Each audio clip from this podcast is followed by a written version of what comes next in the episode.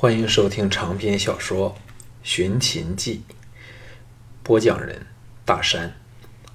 第九卷第一章：峡口遇袭。项少龙和龙阳君并继出城，前后四周都是护驾高手。自传出他项少龙即将前来邯郸的消息后，赵都原本已经拉紧了的气氛，更是如拽满了的弓弦，逼得人透不过气来。虽然人人摩拳擦掌，看似胸有成竹，其实人人自危，都怕成为遭到不幸的一个。由此也可见自己建立了崇高的声誉。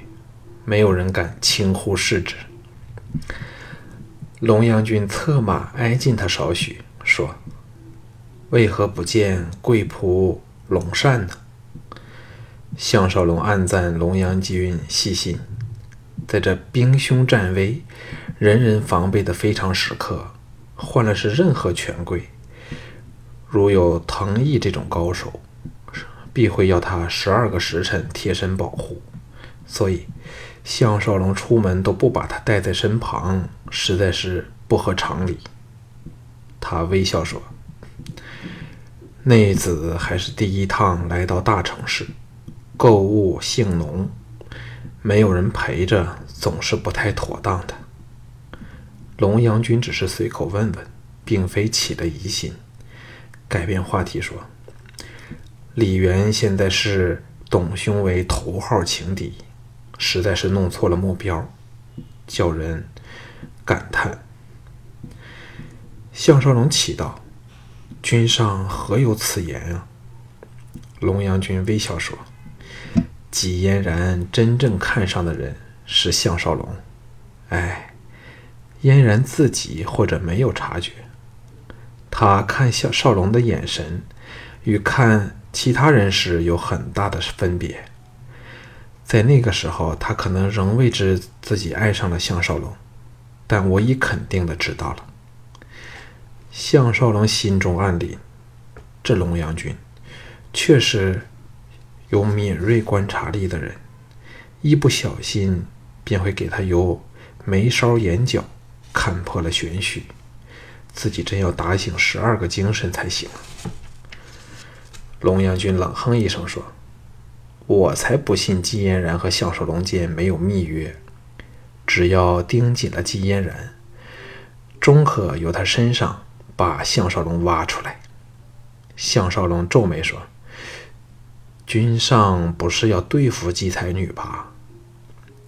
龙阳君叹了一口气说：“我一直视她为红颜知己，她投向项少龙也是自然不过的一回事儿。”董先生尚未见过项少龙，这个人却是不世的人才，无论谈吐见地和胸襟气概，都独特出众。本人若非与他站在对敌的立场，招揽他还来不及，但现在却必须不择手段，定要把他杀死。项少龙故意试探说。我虽然自知没有得到季才女的希望，可是却也觉得她颇看得起我老董。嘿，凭君上的眼光，他看我的目光比之看项少龙如何呢？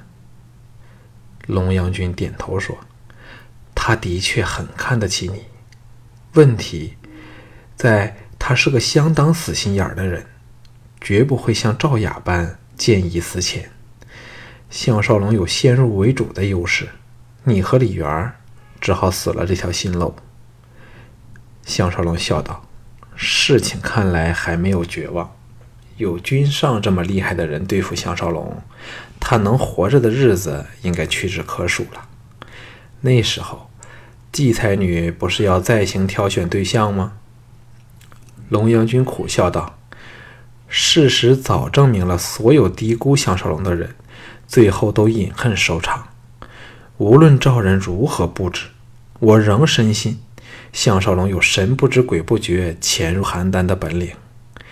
以吕不韦和项少龙的狡猾，怎会任由行踪被秦人的敌对派系泄露出来？其中定然有诈。项少龙脊椎生寒，直冲脑际。他越来越发觉，龙阳君这个人不简单，难怪能成为信陵君的劲敌。现身在邯邯郸的诸国权臣中。除田丹这重量级人物外，就要数着步行于外的龙阳君了。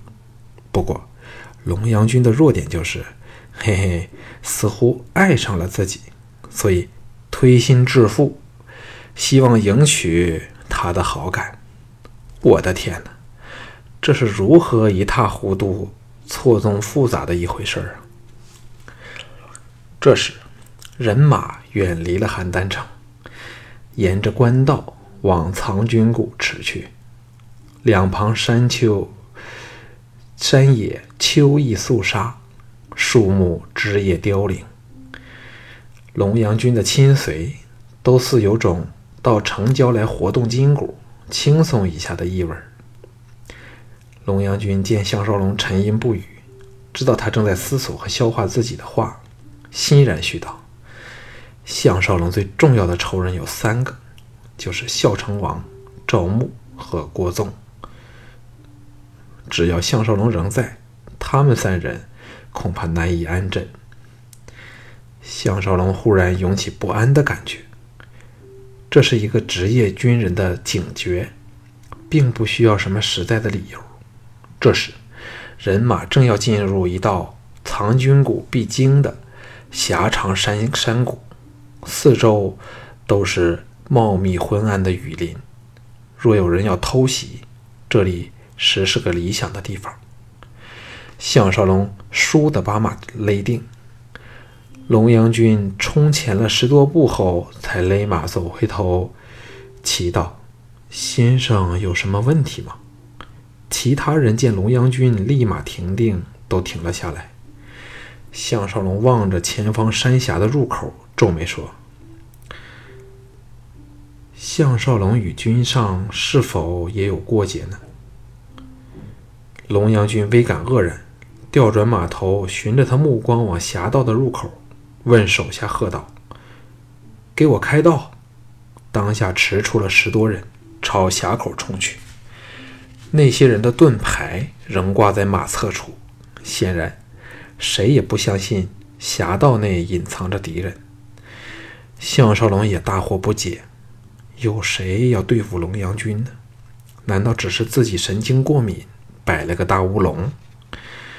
龙阳君轻松地看着手下驰进峡谷去，微笑说：“项少龙若来对付我，就真是本末倒置了。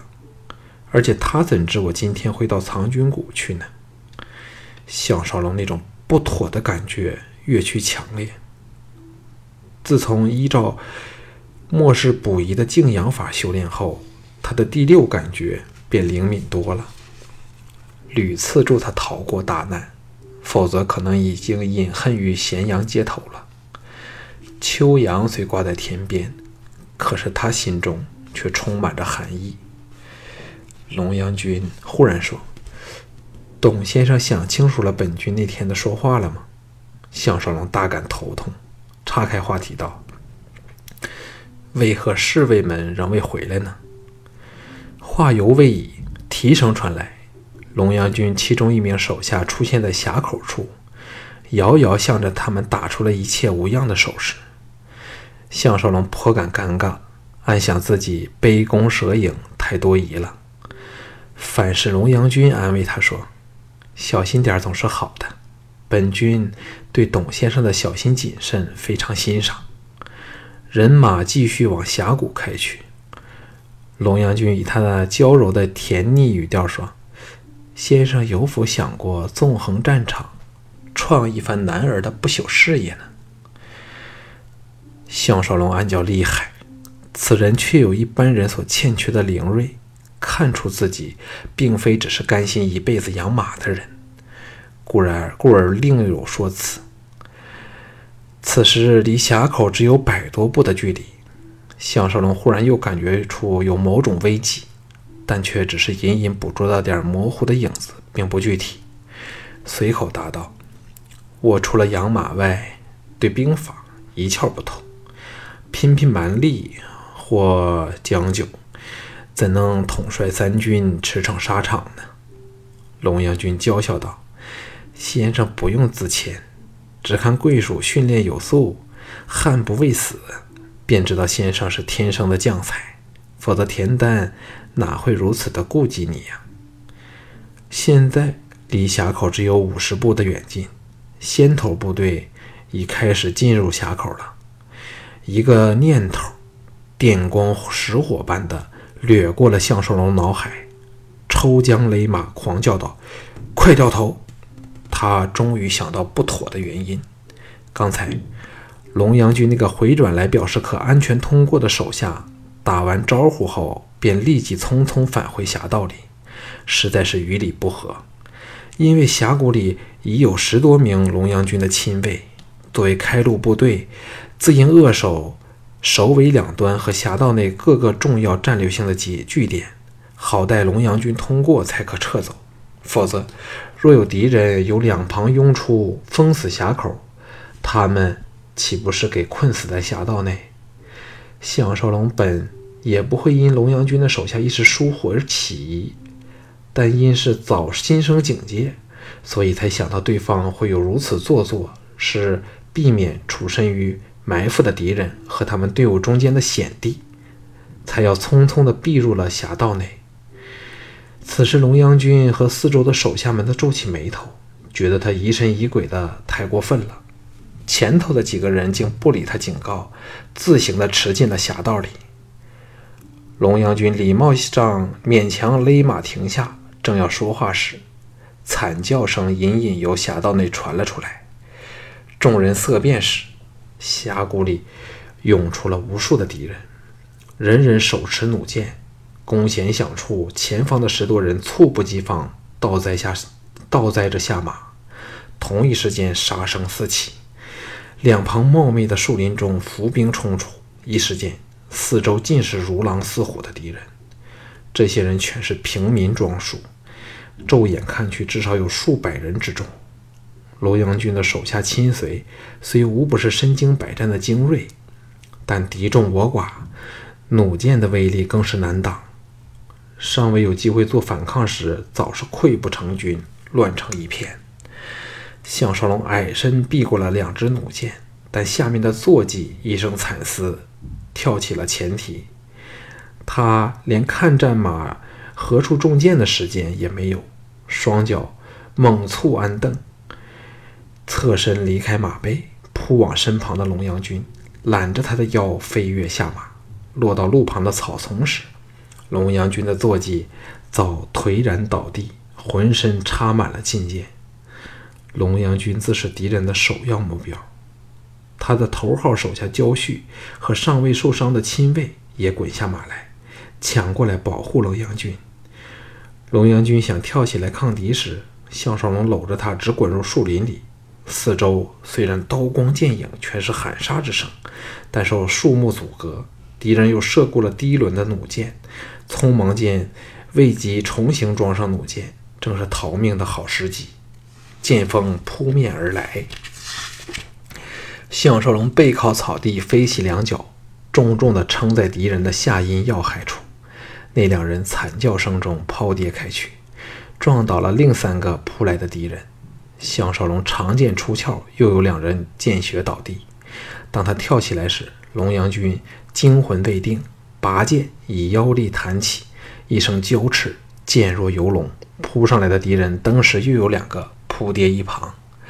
焦旭等十多人此时且战且退，来到树林之内护着他们。项少龙只见四面八方全是敌人，知道不妙，迅快地做出了对敌人包围网虚实的判断，狂喝道：“随我来！”雪浪展出了重重剑影，一马当先冲进林内。他剑势凌厉，臂力过人，兼之在树木间，敌人又难以发挥以众凌寡的武威力，真是挡者披靡。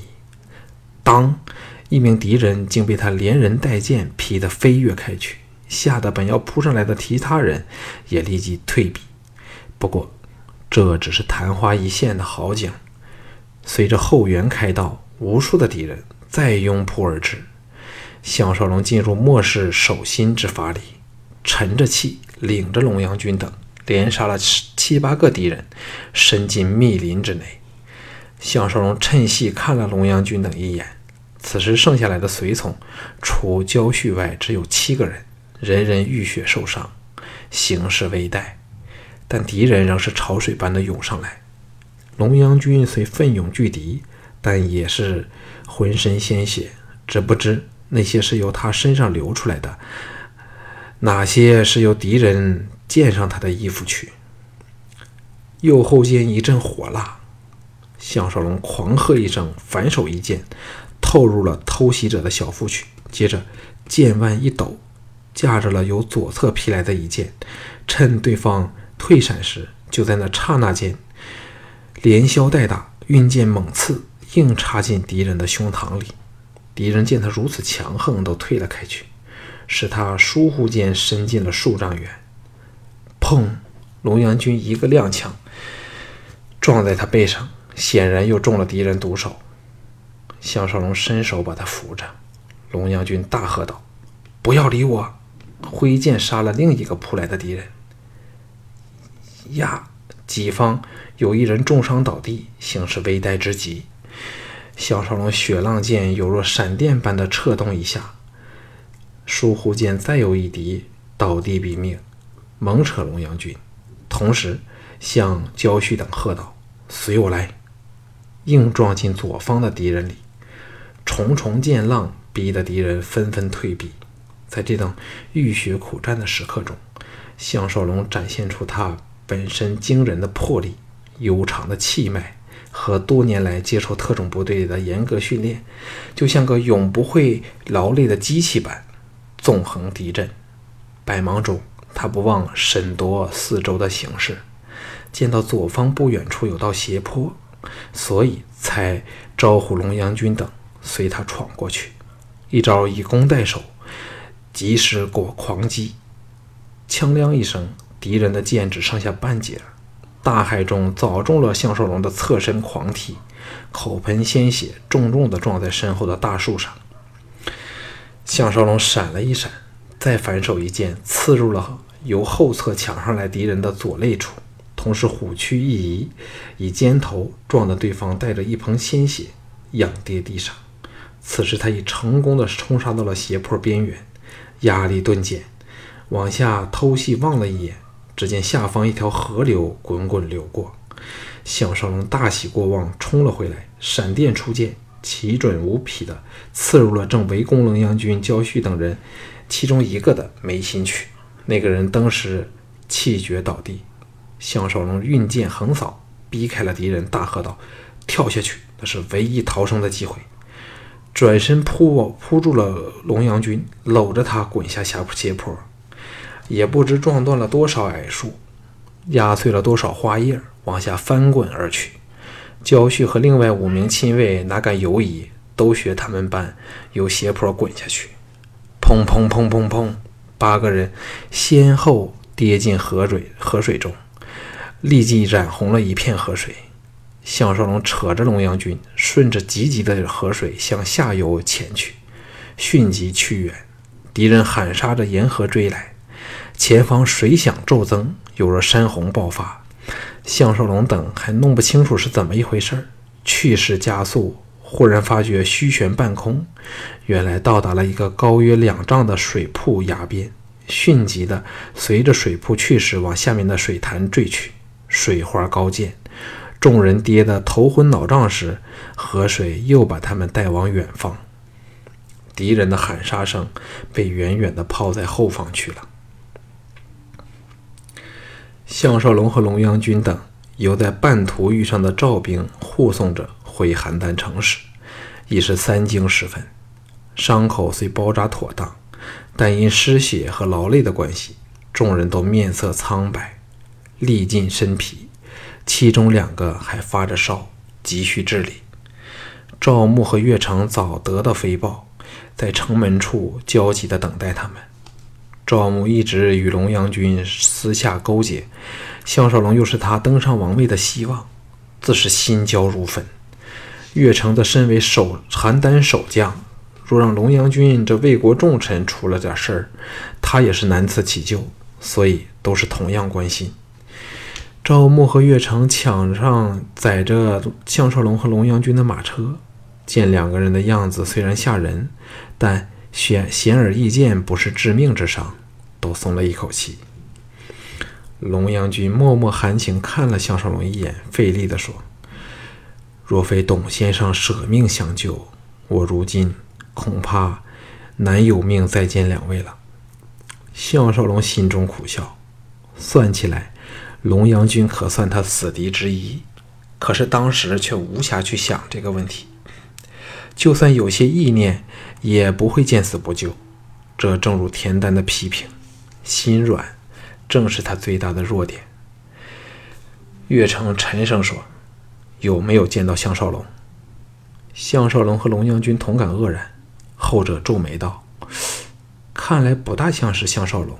不过当时形势混乱之极，我们顾着逃走，借河而遁，根本没有机会看清楚敌人。”岳成说：“我已派出精兵封锁所有要道，搜索远远近的山头，希望可以有好消息禀知君上。”龙阳君和项少龙听他口气，就知道他没有把握。偷袭者既能神不知鬼不觉潜至邯郸三十多里的近处，自也有撤离的本事。但谁要干掉龙阳君呢？项少龙当然心知肚明，不是自己干的。龙阳君不知是否因身上多处创伤，脸色深沉，没有说话的兴趣。当下。赵牧和岳成亲自分头护送龙阳君和项少龙回府。单柔和田氏姐妹等早接到了消息，在大门处迎他入内。岳成浑身欠嫌，告辞去了。单柔怨道：“早知我陪你去呢。”吴果奇道：“是什么人干的？”田真、田凤用力扶着他回到内宅去。两对俏目早哭得红肿了。项少龙苦笑说：“让我醒过来才向你们详说一切，好吗？”忽然间，他记起了龙阳君那个手下在峡口诱他们入局的情景。虎躯一震中，他已猜到想取龙阳君一命的是何方神圣了。难怪龙阳君的脸色如此的难看。